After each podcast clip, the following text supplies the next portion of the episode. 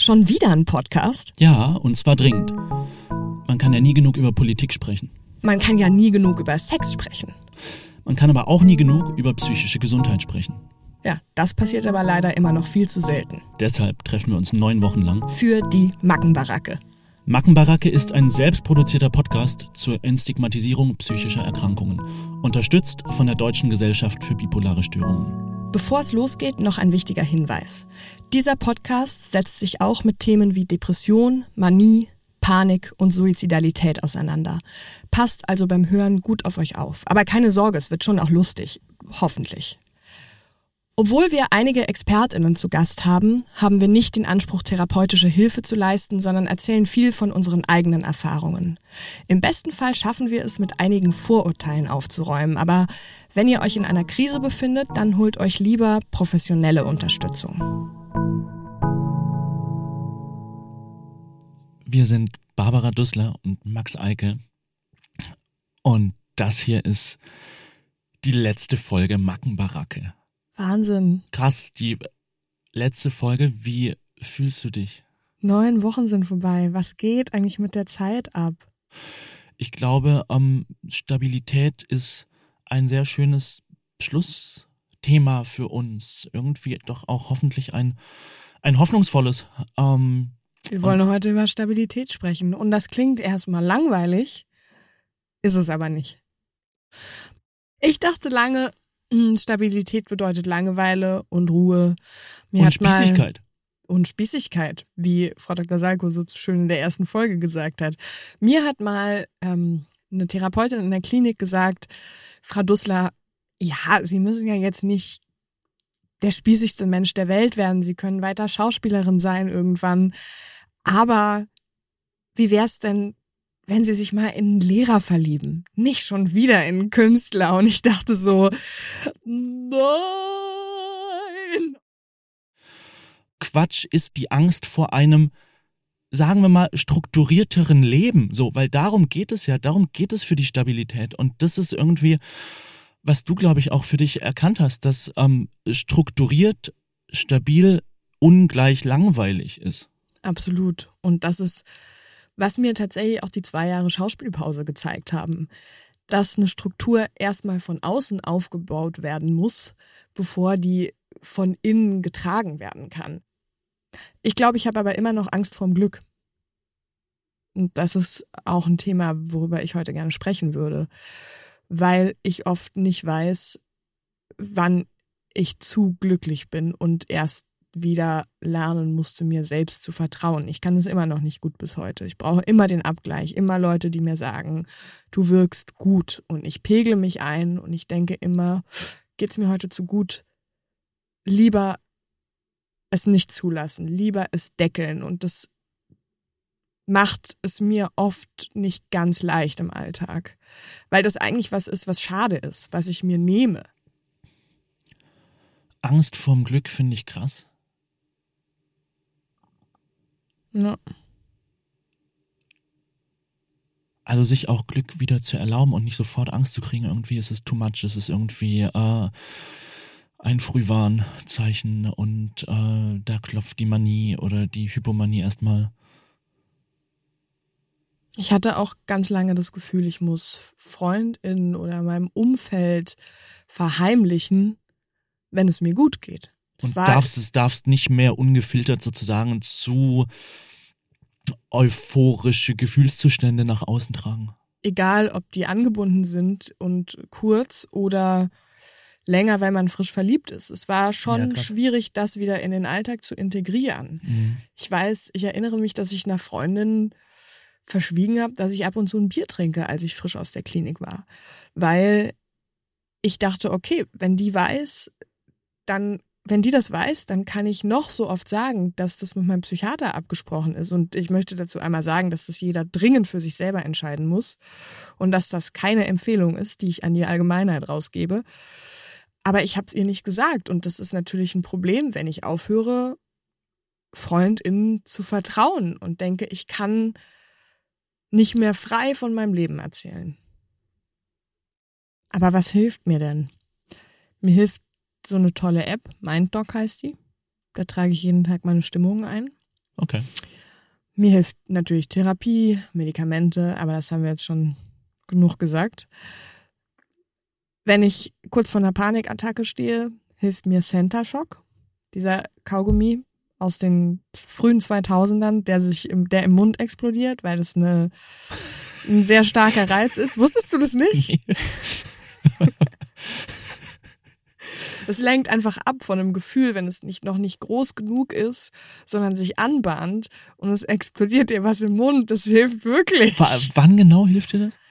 Wenn ich merke, es bahnt sich eine Panik an, Ja. um sich nicht reinzusteigern, um nicht in dieses Kotzen zu kommen. Ähm, Wirklich, um sich abzulenken. Ja. Also um äh, könnte auch sonst was sein. Ja. Aber ähm, Es gibt da auch tausend Möglichkeiten, aber das ist für mich auf jeden Fall eine funktionierende Nummer. mich interessiert heute, was Betroffenen Hoffnung geben kann, was vielleicht auch Menschen, die nicht betroffen sind, das Vertrauen geben kann, dass diese Erkrankung nicht gemeingefährlich ist und wie zur Hölle man sein Leben wieder aufräumt, nachdem man einen fetten Scherbenhaufen hinterlassen hat. da hast du dir nicht zu wenig vorgenommen für heute. Aber ähm, Wir versuchen es mal. wir versuchen es. In unserer letzten Folge aus der Mackenbaracke haben wir heute den Psychotherapeuten Dr. Tobias Kube zu Gast. Er stammt aus Berlin, studierte Psychologie in Marburg und schloss dort auch seine Promotion ab. Nach Stationen als Research Fellow an der Harvard Medical School arbeitete Tobias mehrere Jahre als Psychotherapeut für Verhaltenstherapie an verschiedenen Kliniken. Als wissenschaftlicher Mitarbeiter an der Uni Koblenz-Landau sind seine Forschungsschwerpunkte heute unter anderem die Themen Depression und der schöne Schwerpunkt Hoffnung. Danke, dass du heute da bist. Sag mal, wenn man sich beruflich so viel mit Depressionen auseinandersetzt, wie kriegt man es hin, dass man doch hoffnungsvoll und positiv bleibt? Indem man sich auf die positiven Geschichten konzentriert, die daraus ja auch ganz oft erwachsen. Denn natürlich ist es so, und das habt ihr selbst ja auch erlebt, gibt es schon tiefe Täler, durch die man schreiten kann und die auch erstmal sich so anfühlen, als würden sie nie enden. Das ist ja ganz typisch. Ich weiß nicht, ob du es auch so erlebt hast, aber dass, wenn man in der Depression ist, man eigentlich sich nicht vorstellen kann, dass es da wieder einen Weg raus gibt. Und zwar jedes Mal neu, ne? Das ist auch interessant, genau, genau. dass man nicht Obwohl man es ja schon erlebt hat, genau, dass es eigentlich doch auch wieder Phasen dann gab, die besser wurden. Und wenn man das aber dann irgendwie auch immer wieder sieht, so wie Leute, die ich begleitet habe, als es ihnen wirklich denkbar schlecht ging und heute einfach ein total glückliches und eben auch, das ist ja das Thema für heute, stabiles Leben letztlich führen, das ist schon einfach dann auch total wohltuend für mich zu sehen. Und das gibt mir auch einfach immer wieder Kraft. Sag mal, ist, findest du, Stabilität ist gleich Glück? Kann man das so sagen? Nee.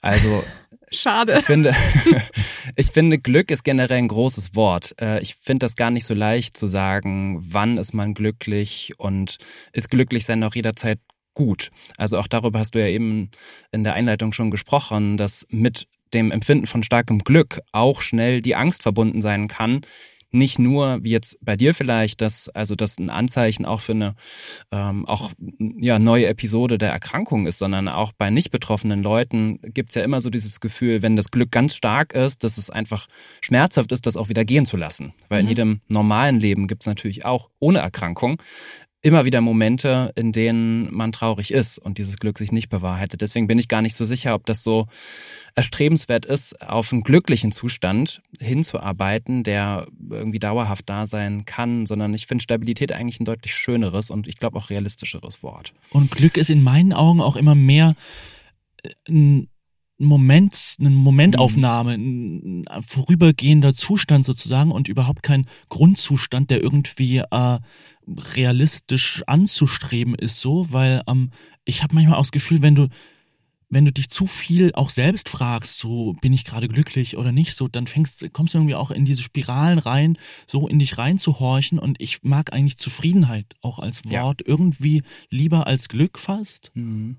Würde ich auch so sehen, weil zu einem stabilen und zufriedenen Leben gehören natürlich glückliche Phasen und auch Momente, in denen man das Leben so mit aller Energie aufsaugen kann und dem dann auch trauen kann und sich da auch drüber freuen kann. Aber genauso gehört es ja zum Leben auch dazu, dass es auch immer wieder schwierigere Phasen gibt. Und solange das irgendwie in der Balance ist, glaube ich, ist es stabil. Und das finde ich ist eigentlich ein guter Zustand, zu dem man anstreben kann.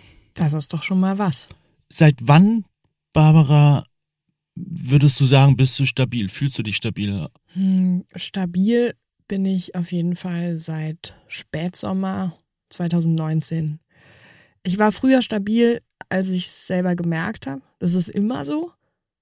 Komischerweise. Ein Anzeichen ist immer, wenn ich wieder joggen gehe. Was absurd ist, weil ich hasse Joggen. Ich gehe auch in stabilen Phasen, also wenn alles wirklich normal ist, so wie gerade.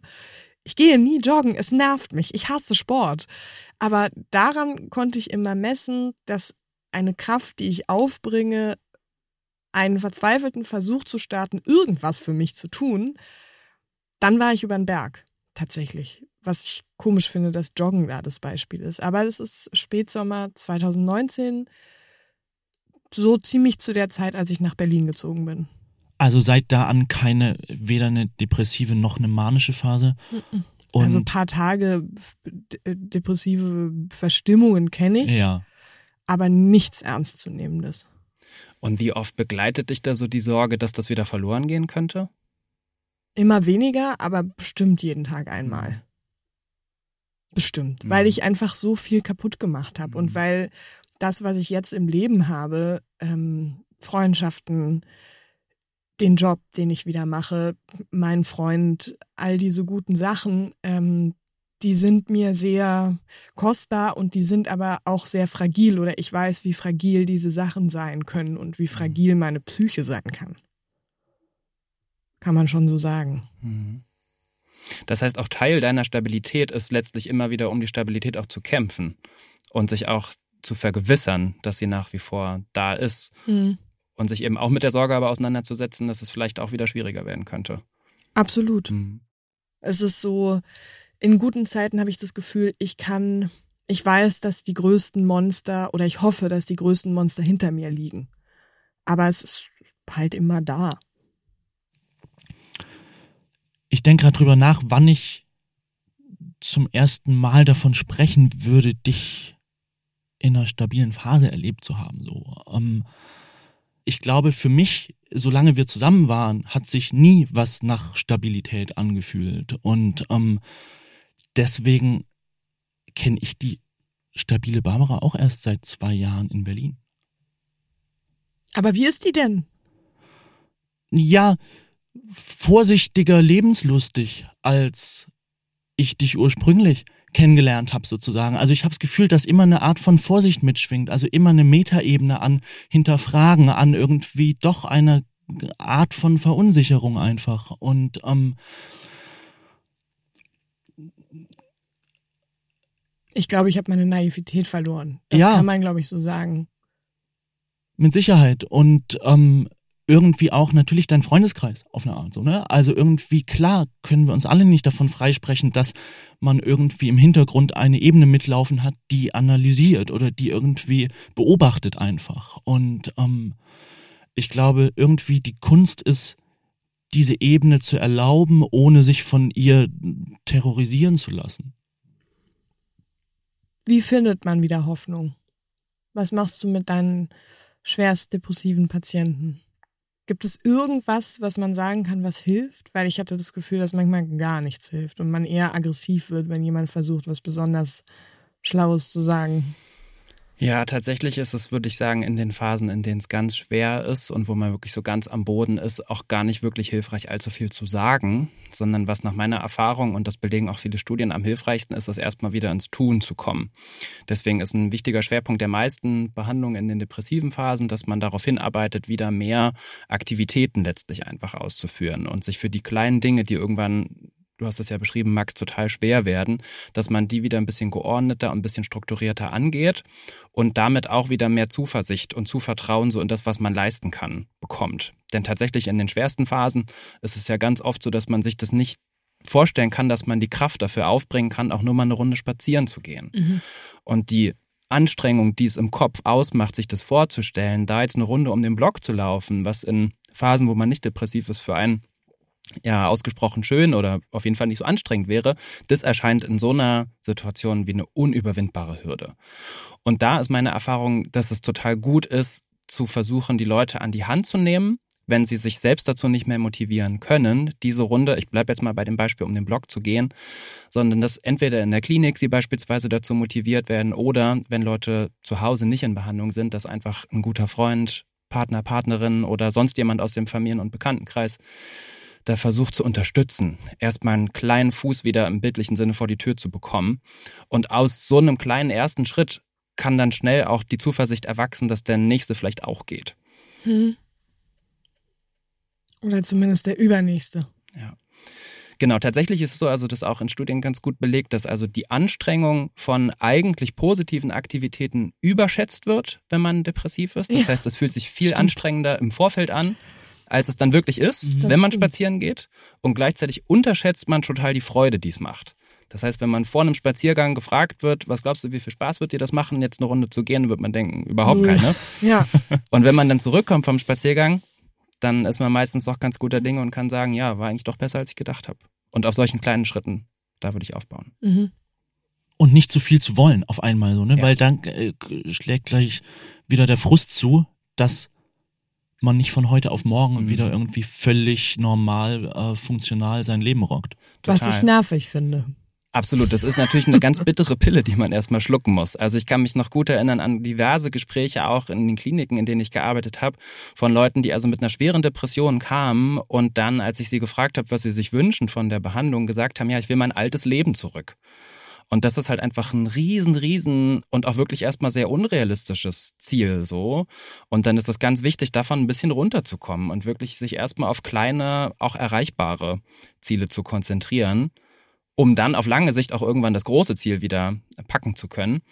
Aber die Vorstellung zu haben, ich muss jetzt irgendwie ganz schnell wieder die Alte werden oder muss ganz schnell wieder fit werden und alles wieder packen können, was ich früher mal gepackt habe, das ist oft eher, finde ich, so mit Grund auch für dann noch weitere Enttäuschung, dass man dann merkt, das ist sogar noch schlimmer und anstrengender und auch schwerwiegender, so als man es zuerst gedacht hat. Hm.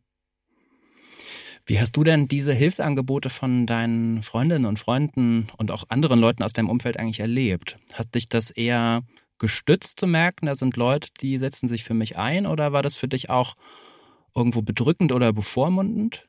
Das waren zwei komplett unterschiedliche Sachen, die parallel liefen. Einerseits wusste ich, habe ich quasi jeden Tag gesehen, was für ein tolles Umfeld ich habe, was auch Max leistet, was meine Freundinnen leisten, wie alle da sind. Das habe ich auch daran gesehen, dass ich tausend Nachrichten bekam, dass immer an mich gedacht wurde, mit kleinen Postkarten. Also es war wirklich Wahnsinn. Und gleichzeitig konnte ich es nicht annehmen. Und dann habe ich mich dafür gehasst, dass ich es nicht annehmen kann, weil ich immer dachte, lasst mich in Ruhe, lasst mich, ich möchte einfach, also Triggerwarnung an der Stelle, ich möchte einfach nicht mehr leben äh, oder ich möchte einfach meine Manie weiterleben. Ähm, und ich habe es gesehen. Also ich habe es immer gesehen und ich hab, war auch immer dankbar dafür. Aber es war für mich trotzdem eine Belastung, weil ich eine draus gemacht habe. Anstatt einfach zu sagen, ich nehme das an und ich vertraue vielleicht in dem Moment auch mehr meinen Menschen als meiner Erkrankung. Mhm. Das wäre wahrscheinlich eine schlauer, schlaue Idee gewesen. Mhm. War das denn in depressiven und manischen Phasen ähnlich? Also hast du da die Reaktion aus deinem Umfeld ähnlich bewertet, wie du es gerade beschrieben hast, oder gab es da Unterschiede? Naja, in den manischen Phasen habe ich sie äh, einfach total abgelehnt und abgeblockt und wollte keine Hilfe, weil ich auch nicht gesehen habe, dass ich irgendwie Hilfe brauche. Und in den depressiven Phasen hatte ich einfach die Kraft nicht. Mhm. Also und ich wollte eigentlich, hat nur geholfen, wenn man so will, äh, wenn man mich in den Arm genommen hat und nicht weggegangen ist. Ich hatte totale Probleme mit Alleinsein. Ich konnte das nicht aushalten. Ich konnte nicht aushalten, wenn Max die Wohnung verlassen hat. Ja, hattest du auch Angst, dass ich nicht mehr wiederkomme, sozusagen? Ja. Nicht sofort. Also ich dachte nicht, du gehst raus, Zigaretten holen und gehst dann nach New York, mhm. wie Udo ja. Jürgens. Aber ich habe immer Verlustangst gehabt. Ich habe immer gedacht, die sind so süß, die sind jetzt eine Woche süß, vielleicht zwei und dann sind sie alle weg. Weil ich habe mich ja auch selber nicht ertragen. Ich fand mich unerträglich und ich konnte nicht sehen, was da noch ist von einer inspirierenden, humorvollen, präsenten Person, mit der man sich unterhalten kann. Ja, wie sich auf einmal auch irgendwie Humor verschiebt oder einfach nicht mehr existiert, so, ne? Ja. Abgefahren. Hatte ich immer ganz schlimm, diese Humorsachen. Das ist für mich ein Riesending. Weil wenn ich Humor nicht mehr verstehe, dann ist wirklich zu Ende. Das passiert nämlich dann. Also es ist nicht so, dass ich dann einfach nicht lustig finde, was Leute sagen, sondern ich begreife tatsächlich literally nicht, warum jemand lacht. Mhm. Also, und gar nicht abwertend, nicht so, warum lacht ihr, mir geht's scheiße, sondern ich sehe das und denke, die lachen. Aber ich verstehe, warum. Also, es ist wirklich wie eine intellektuelle Schranke. Was glaubst du denn, ist der größte Fehler, den man machen kann in einer Beziehung oder Freundschaft? Ich würde das jetzt mal auf eine ähnliche Stufe stellen. Also ich glaube, also es gibt, glaube ich, viele und es fällt mir jetzt nicht so leicht, eine rauszugreifen, weil die Krankheit einem ja wirklich so viele Herausforderungen stellt, die insbesondere, wenn man sie noch nie erlebt hat, aber selbst wenn man sie schon erlebt hat, einfach ganz schwer zu meistern und zu bewältigen sind. Aber ich glaube, somit die größte Falle, in die man tappen kann, ist die Krankheit entweder zu stark in den Mittelpunkt zu rücken, sodass das Ganze Leben und auch gemeinsame Leben in der Paarbeziehung, in der freundschaftlichen Beziehung sich letztlich sehr stark um diese Krankheit herum gestaltet und irgendwie viel, was die Beziehung eigentlich mal ausgemacht hat oder ausmachen könnte, immer mehr in den Hintergrund tritt. Und genauso schlecht ist es aber auch, zu versuchen, das zu ignorieren und zu bagatellisieren. Und das ist insbesondere eine Gefahr, die es bei einigen Angehörigen gibt, dass die das nicht ernst genug nehmen oder nicht nehmen wollen, dass die Partnerin, der Partner, Ehemann, Ehefrau da wirklich gerade eine ernsthafte Erkrankung einfach hat und das auch dann natürlich starke Auswirkungen auf das eigene Leben mit hat. Also, also sowas wie stell dich nicht so an und jetzt geh halt mal zur Arbeit ganz genau. und jetzt krieg dich mal wieder hin. Ja, ja, ja, ja, ja, ganz genau. Und dann eben auch so diesem ja, Wunsch, irgendwelchen Erwartungen entsprechen zu wollen, wenn man irgendwie zu Besuch eingeladen ist, dass dann Druck aufgebaut wird, hier, das ist wichtig, dass wir da hingehen reiß dich doch zusammen, dass wir das gemeinsam schaffen. Was macht denn das für einen Eindruck, wenn wir da jetzt absagen oder wenn ich da jetzt alleine hingehe? Also da irgendwie so eine gute Balance zu finden zwischen einerseits die Krankheit nicht das Leben dominieren zu lassen und andererseits aber auch die Herausforderungen anerkennen, die damit verbunden sind. Das, glaube ich, ist wichtig. Und das gelingt oft am Anfang noch nicht so gut. Was macht man denn? Also, Beispiel. Max und ich hatten ja so einen Liebesrausch am mhm. Anfang. Mhm. Äh, wir hatten auch tatsächlich relativ viel Sex, ähm, weil ich auch manisch, da geht's schon rund. Ähm, und mehr oder weniger von einem Tag auf den anderen ging da nichts mehr. Also wirklich nichts.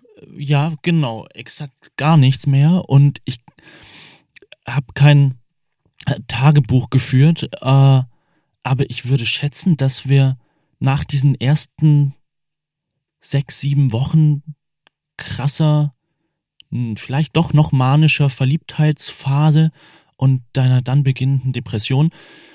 Und wir haben dann noch irgendwie so 19 Monate durchgehalten, so, ne? Ähm, in dieser Zeit hatten wir vielleicht, weiß ich nicht, eine Handvoll Mal noch Sex miteinander. Ja, lass es zehnmal sein. Lass aber es zwei Hände voll sein, ja. Ja. Und ich glaube, ähm, ich habe mich ich hatte irgendwie das Gefühl, mit einem Seestern zu schlafen. So. Ähm, so scheiße, es tut mir so Wo leid. irgendwie, also was sich ganz strange auch anfühlt, so halb vergewaltigend und einfach 0,0 äh, Reaktion. Ich habe mich nie so gefühlt. Also ich, das möchte ich schon mal ganz kurz auch nochmal öffentlich sagen. Aber ja, so hat er sich gefühlt und ich dachte einfach nur so, bitte nicht. Also wenn dann halten, wenn dann umarmen, aber ich kann es nicht, ich empfinde es auch nicht, ich komme dann auch nicht zum Orgasmus, also obviously. Aber äh, was, also ich meine ganz doof, was rät man einem Paar in so einer Situation? Soll man einfach, soll der gesunde Partner einfach eine Menge masturbieren? Das kann ja auch nicht die Lösung sein. Wobei hilft sich ja. Vielleicht. Hm. Wie, also vielleicht eine Rückfrage, wie offen habt ihr denn darüber gesprochen? Also war das schon so, dass ihr eure jeweiligen Bedürfnisse und Wahrnehmungen da schon kommuniziert habt oder habt ihr da viel auch mit euch ausgemacht, für euch selbst jeweils und dann letztlich blieb einfach viel unausgesprochen?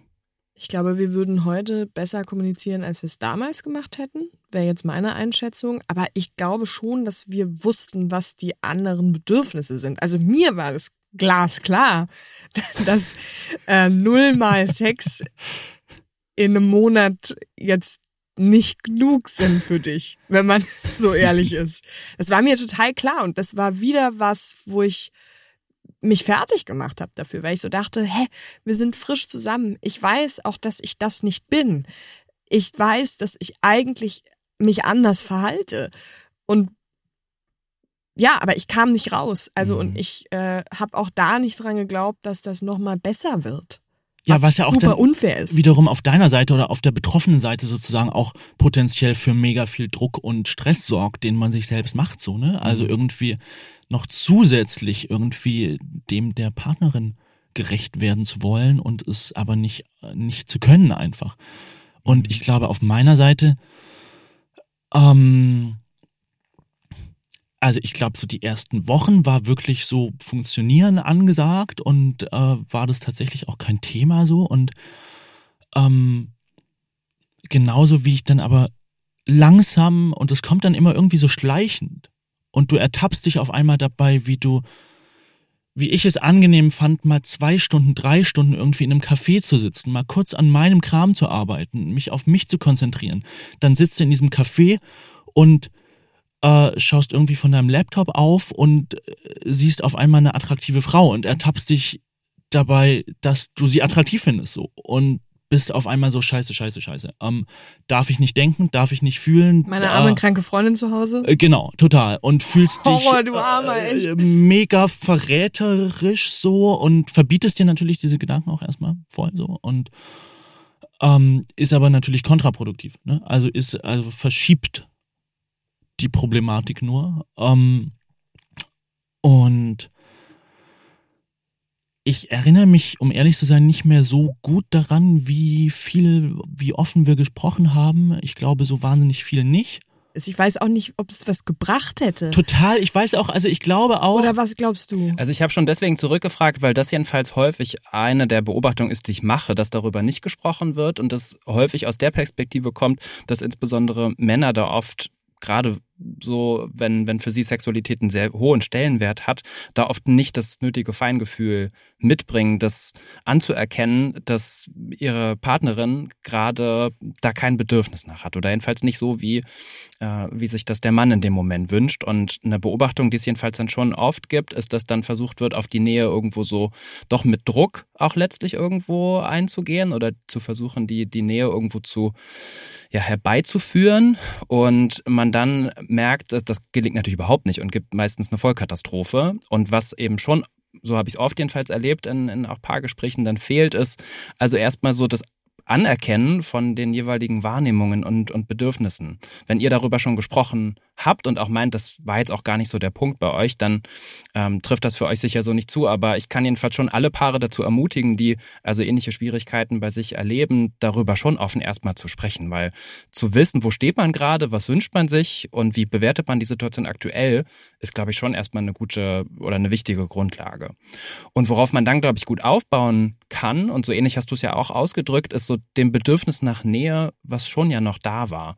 Es war vielleicht nicht so, wie Marc sich das so direkt zum Einstieg gewünscht hätte, aber du hast ja eben gesagt, du hast dir schon auch irgendwo Körperkontakt gewünscht im Sinne von Umarmungen, von aber gehalten eher, werden. Eher so eine Regressionssache. Also eher so, ich will zurück in den Mutterschoß, was ja auch weit, weit weg ist von der Paarbeziehung. Also tatsächlich nicht ein äh, freundschaftliches Umarmen oder romantisches Umarmen, sondern wirklich so ein schütz mich, schütz mich, schütz mich, was ja weder mit Sex zu tun hat, noch mit einem, mit zwei Menschen auf Augenhöhe, die erwachsen sind. Also ich glaube, dass man das nicht verwechseln, also dass man das nicht äh, vergleichen kann.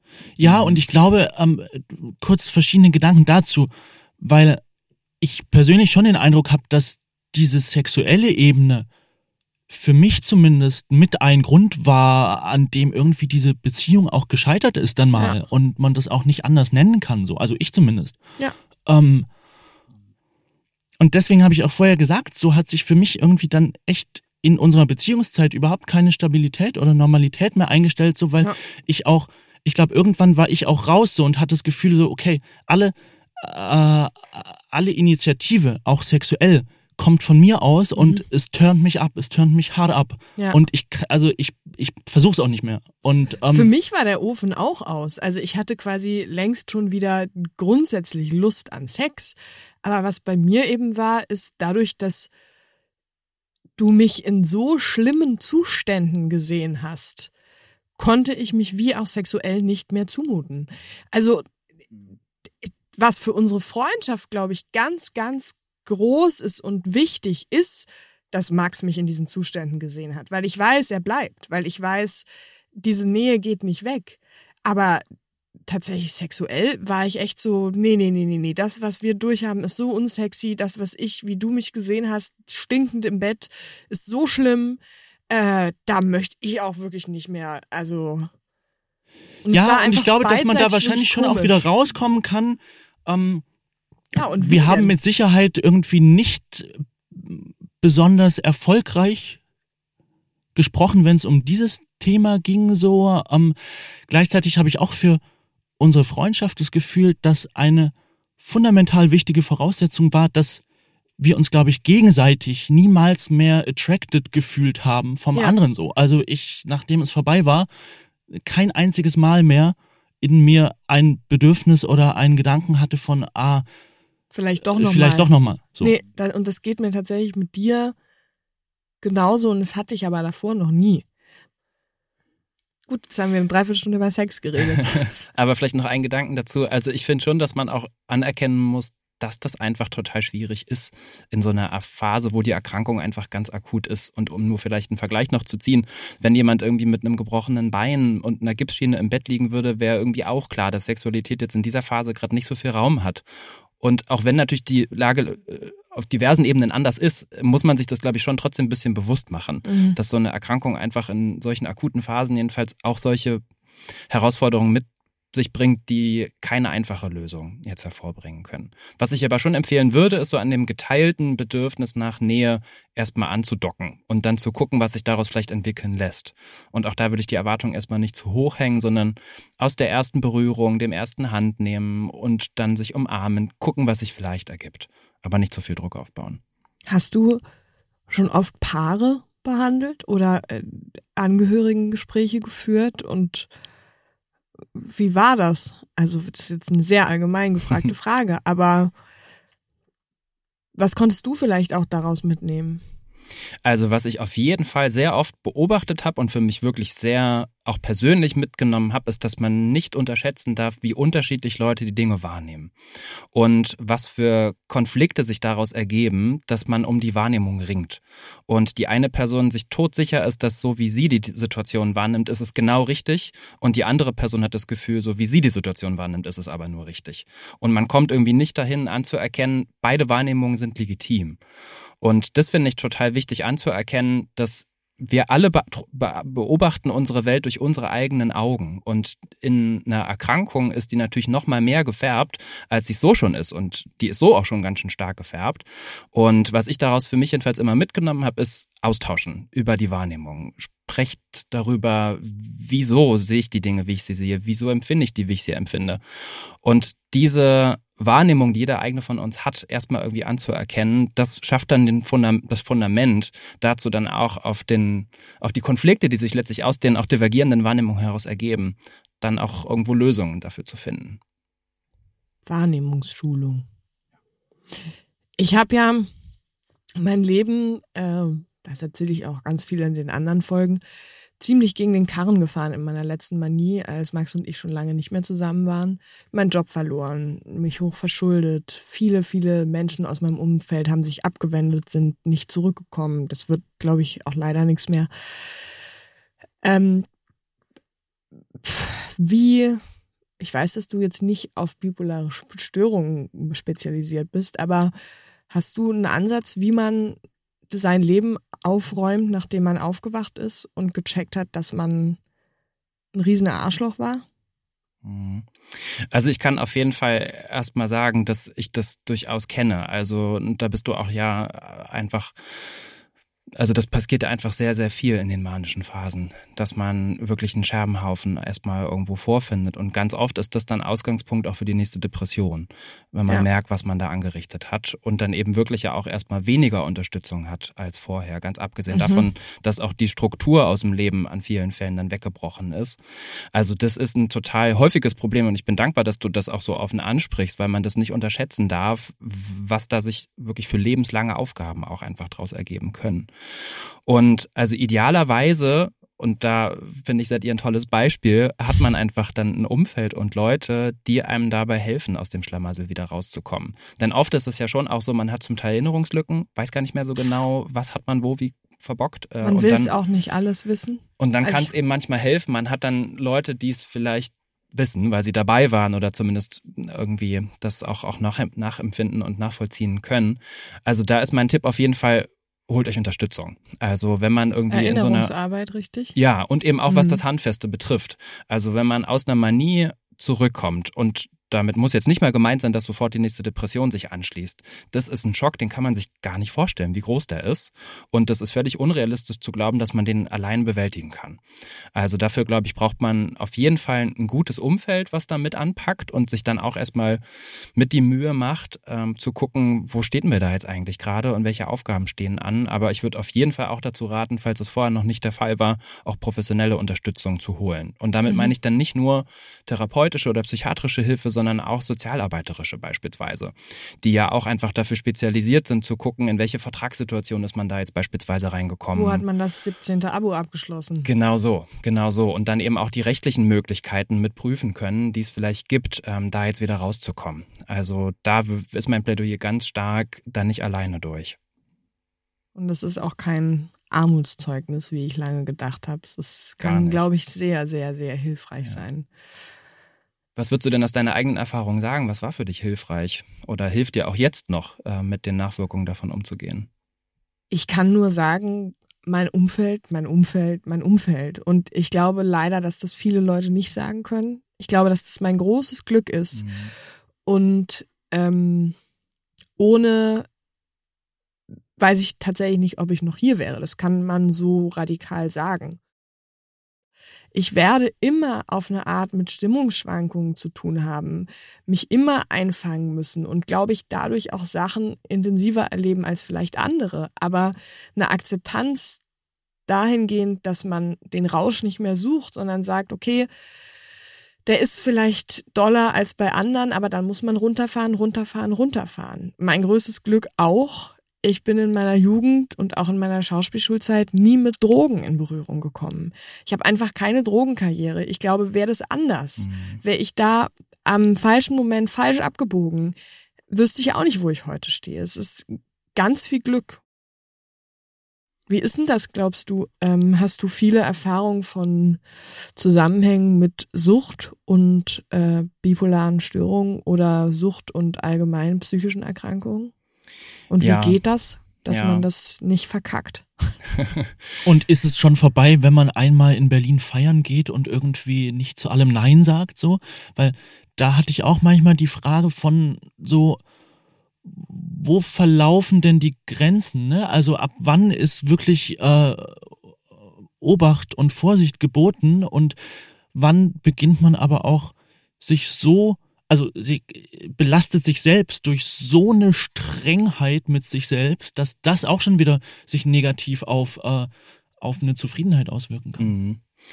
Die Frage ist ganz schwer nur allgemein zu beantworten, weil die Reaktionen auf Drogen von Person zu Person so unterschiedlich sind. Also es gibt die Fälle, und das sind auch die meisten, und da würde ich jetzt auch niemandem hier Angst machen wollen, deswegen, wo nach also einmaligem oder seltenem Drogenkonsum gar keine Nachfolgen sich irgendwie ergeben und das bei einem einmaligen oder auch jedenfalls nicht so zahlreichen Erlebnissen dann bleibt und sich daraus keine Spätfolgen irgendwie ergeben oder man irgendwo ein Risiko für irgendwelche anderen Folgeerkrankungen äh, bekommt. Das würde ich sagen, ist sogar in der Mehrzahl so.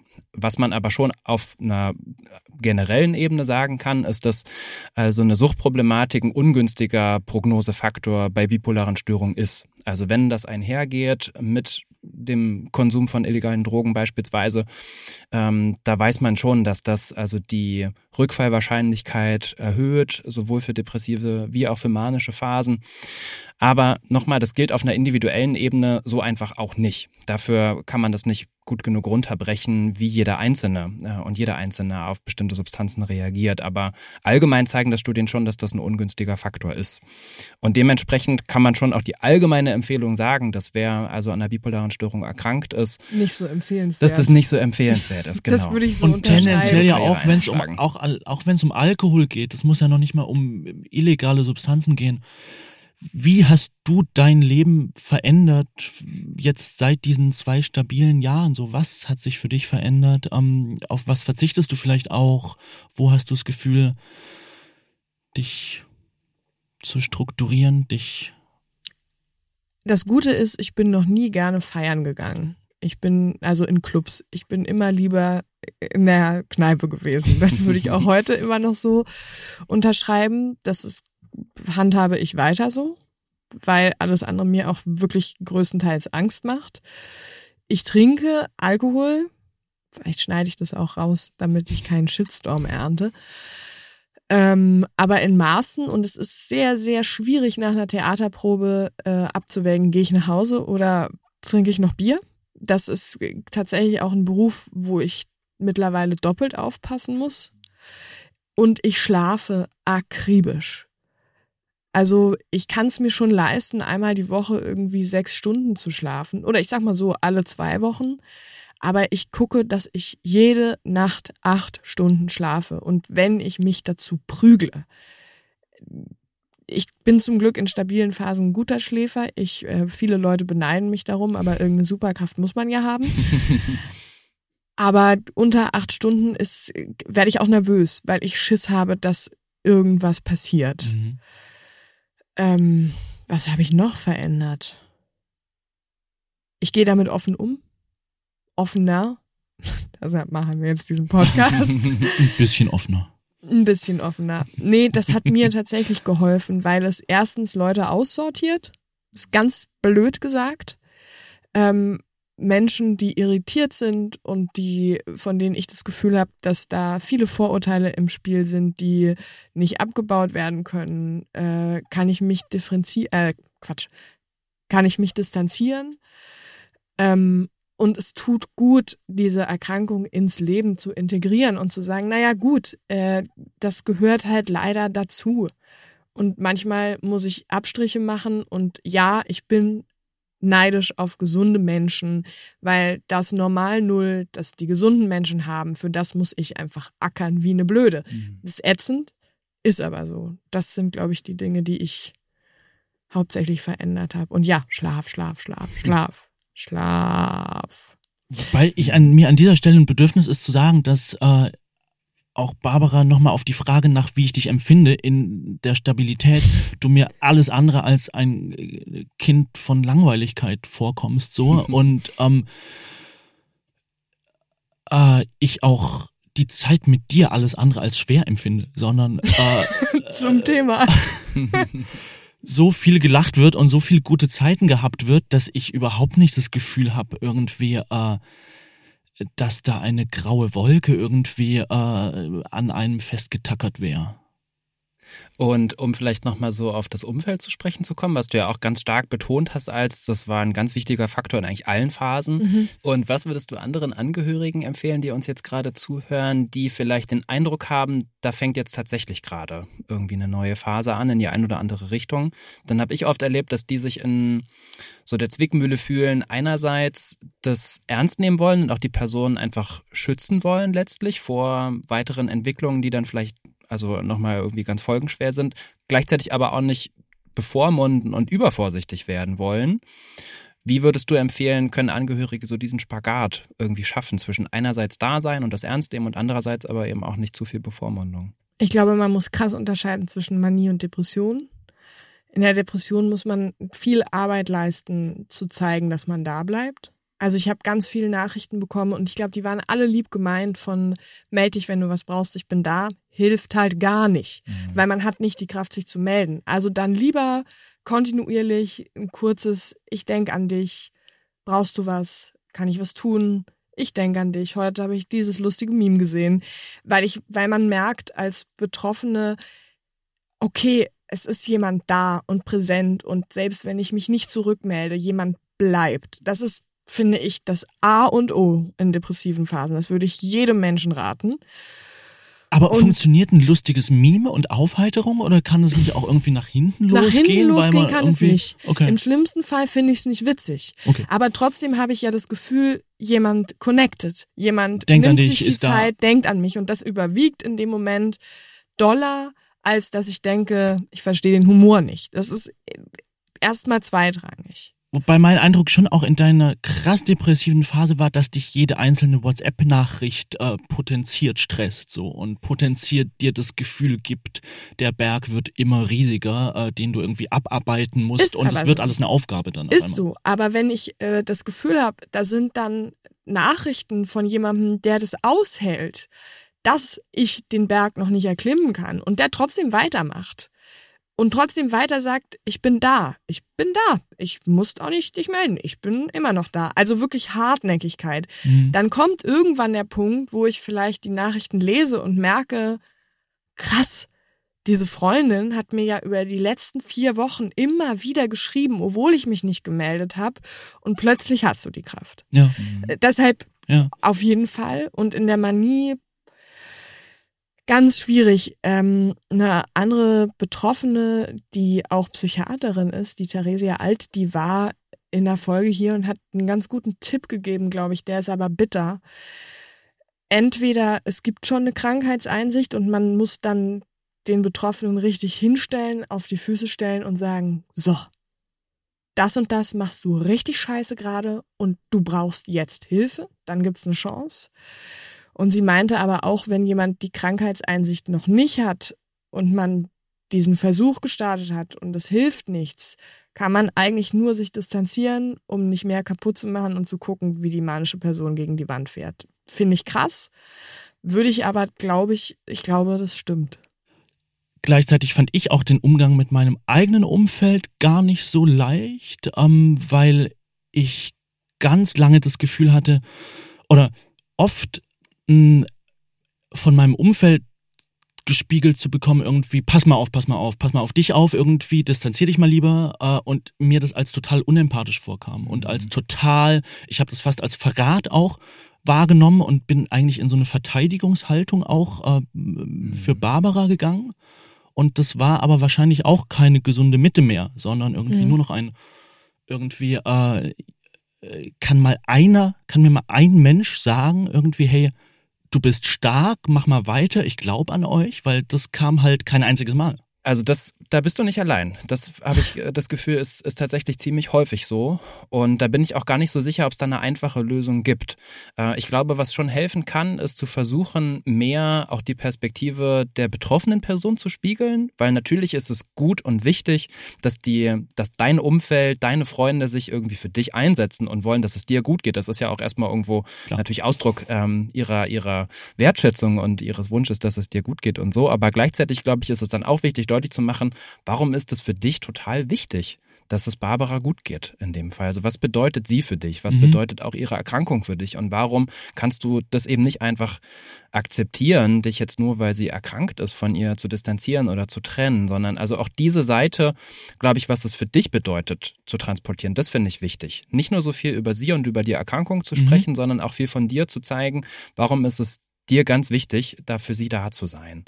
Ja, und ich finde es so tricky, irgendwie eine Gratwanderung hinzukriegen, auch zwischen sozusagen äh, als Freund, Freundin zum Beispiel, auch als Partnerin, ähm, zwischen äh, sinnvollem, angemessenem Support und Rückendecken so und gleichzeitig aber auch wann rutschst du ab in ein dich kümmern und selbst zum Therapeuten werden und damit sozusagen die Augenhöhe in der mhm. Beziehung forever kaputt machen auf eine Art und eigentlich auch eine erfolgreiche Fortsetzung der Beziehung damit verunmöglichen so, weil ich glaube schon auch ein wichtiges Thema ist die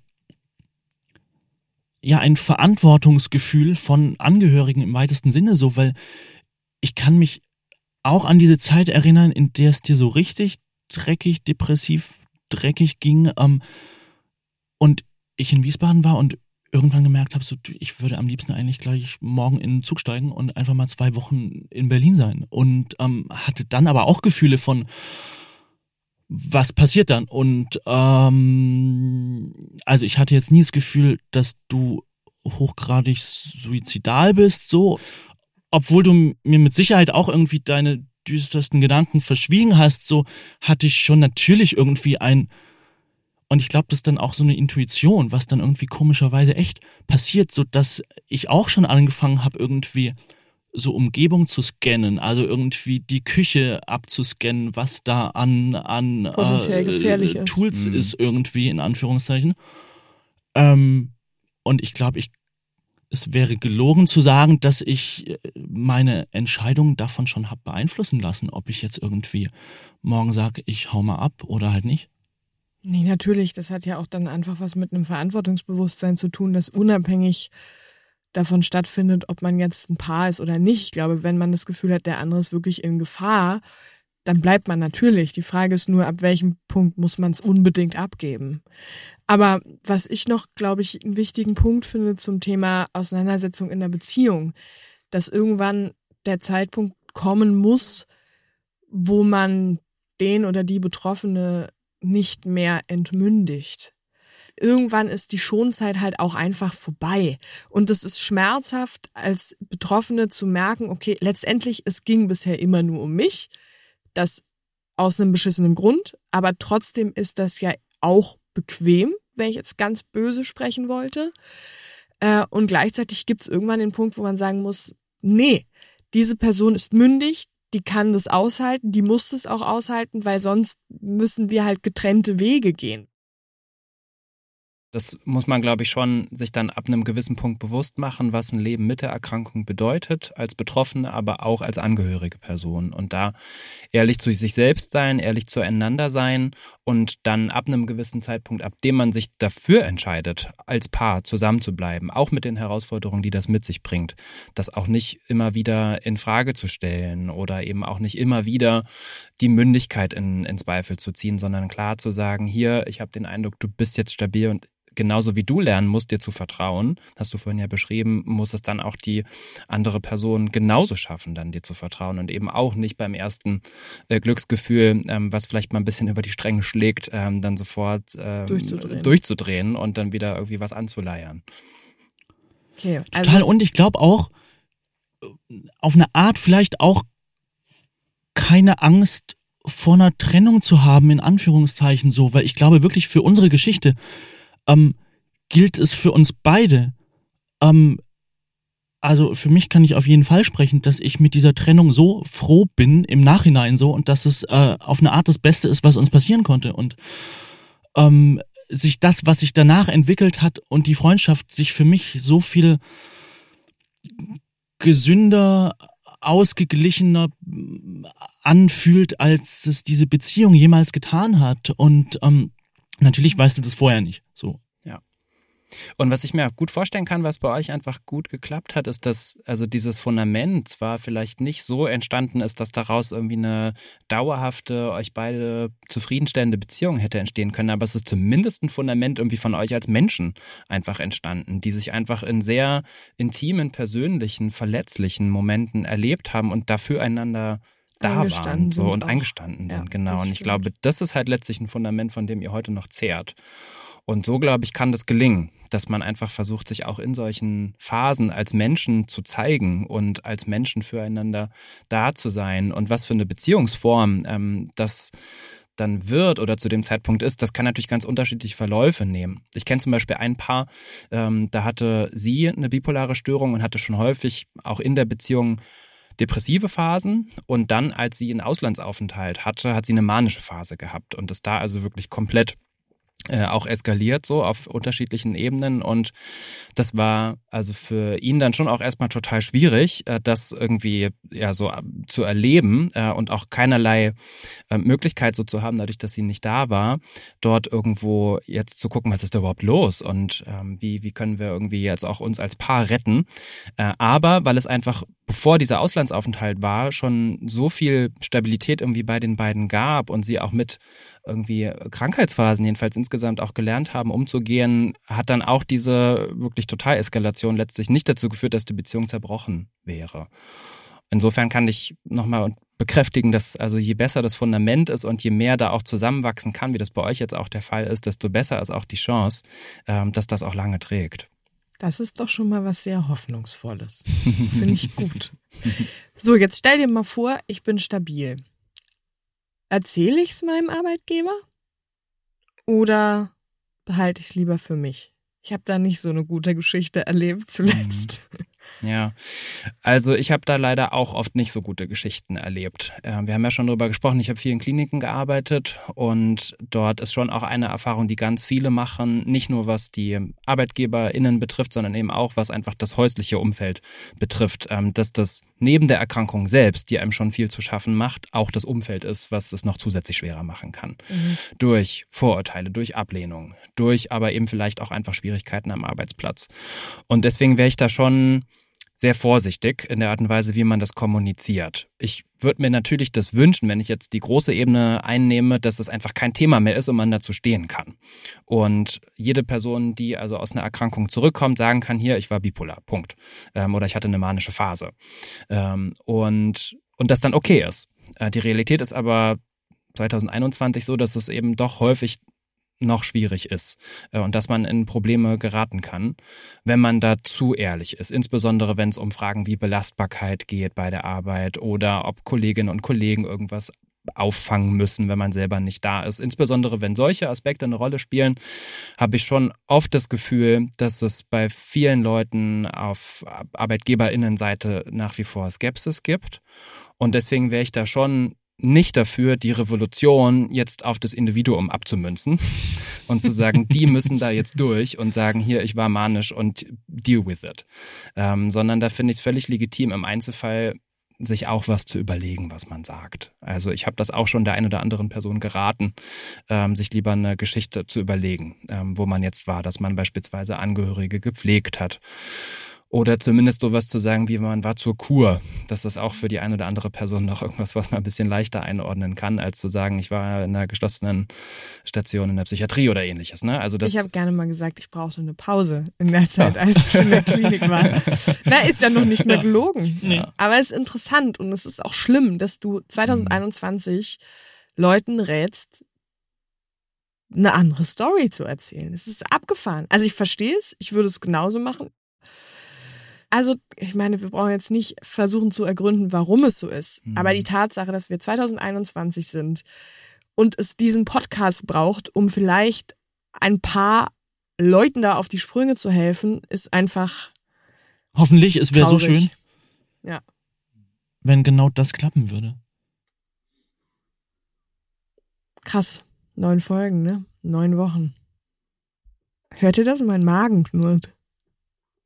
Habe ich auch gehört. Wollen wir was essen gehen? Es wird Zeit für eine Mittagspause. Bei uns wird es fast Zeit für eine Pause für eine ganz lange Zeit mit den Leuten, die zugehört haben. Danke, dass du da warst, Tobi. Sehr gerne. Es hat sehr geholfen. Oh, krass. Das war's jetzt, unsere letzte Folge. Liebe Barbara, was ich dich schon immer mal fragen wollte, wenn du es dir aussuchen könntest, bipolare Störung ja oder nein, was würdest du machen? Ich glaube, ich würde die Frage gerne offen lassen und lieber nochmal einen Text dazu vorlesen, der, glaube ich, für sich spricht. Es ist ein Text aus dem Buch Meine ruhelose Seele von Kay Redfield Jameson und ist in der Münchner Verlagsgruppe erschienen und sie schreibt Folgendes dazu. Ich habe mich oft gefragt, ob ich vor die Wahl gestellt es mir aussuchen würde, manisch-depressiv zu sein. Wenn ich nicht die Möglichkeit hätte, Lithium zu nehmen oder nicht darauf ansprechen würde, wäre die Antwort ein einfaches Nein. Und es wäre eine mit Grauen erfüllte Antwort. Doch Lithium wirkt bei mir und deshalb nehme ich an, dass ich es mir leisten kann, diese Frage zu stellen. Warum also sollte ich irgendetwas mit dieser Krankheit zu tun haben wollen? Weil ich ernsthaft daran glaube, dass ich aufgrund dieser Krankheit mehr erlebt habe und tiefer. Dass ich mehr Erfahrungen gemacht habe, intensivere Erfahrungen, dass ich mehr geliebt habe und mehr geliebt wurde. Dass ich häufiger gelacht habe, weil ich häufiger weinen musste dass ich zum Ausgleich für all die dunklen Winter den Frühling stärker genießen konnte, dass ich den Tod, der mir auf den Leib geschnitten war, und auch das Leben höher zu schätzen wusste, dass ich das Schönste und das Schrecklichste mit Menschen erlebt habe und dass ich langsam Werte wie Fürsorge, Treue und Durchhaltevermögen begreifen konnte. Ich habe die Größe, Tiefe und Weite meines Geistes und meines Herzens erfahren und erkannt, wie zerbrechlich und wie unergründlich beide letztlich sind. In depressivem Zustand bin ich auf allen Vieren gekrochen, um ein Zimmer zu durchqueren und das über Monate hinweg. Doch ob normal oder manisch, ich bin schneller gelaufen, habe schneller gedacht und schneller geliebt als die meisten Menschen, die ich kenne. Neun Wochen sind vorbei. Krass. Danke, Max. Danke, Barbara. Ich glaube, jetzt seid ihr dran da draußen, oder? Wir haben uns ganz schön nackig gemacht. Traut euch. Redet. Fragt. Mutet euch zu. Seid mutig, seid da. Und vor allem aber gebt nicht auf. Ich hab dich lieb. Bis bald. Und ich dich und euch da draußen auch. Danke fürs Zuhören. Dieser Podcast wird unterstützt und gefördert von der Deutschen Gesellschaft für bipolare Störungen, der Bahn BKK und der Körperstiftung. Wenn ihr glaubt, selbst von einer psychischen Erkrankung betroffen zu sein oder in eurem Freundes- und Familienkreis jemanden kennt, findet ihr unter mackenbaracke.de eine Liste mit Anlaufstellen, an die ihr euch im Krisenfall wenden könnt. Wir hoffen sehr, dass euch diese Folge gefallen hat. Wenn ja, abonniert doch gerne unseren Podcast, folgt uns auf Instagram und empfehlt die Mackenbaracke weiter, um dem Stigma ordentlich in den Arsch zu treten.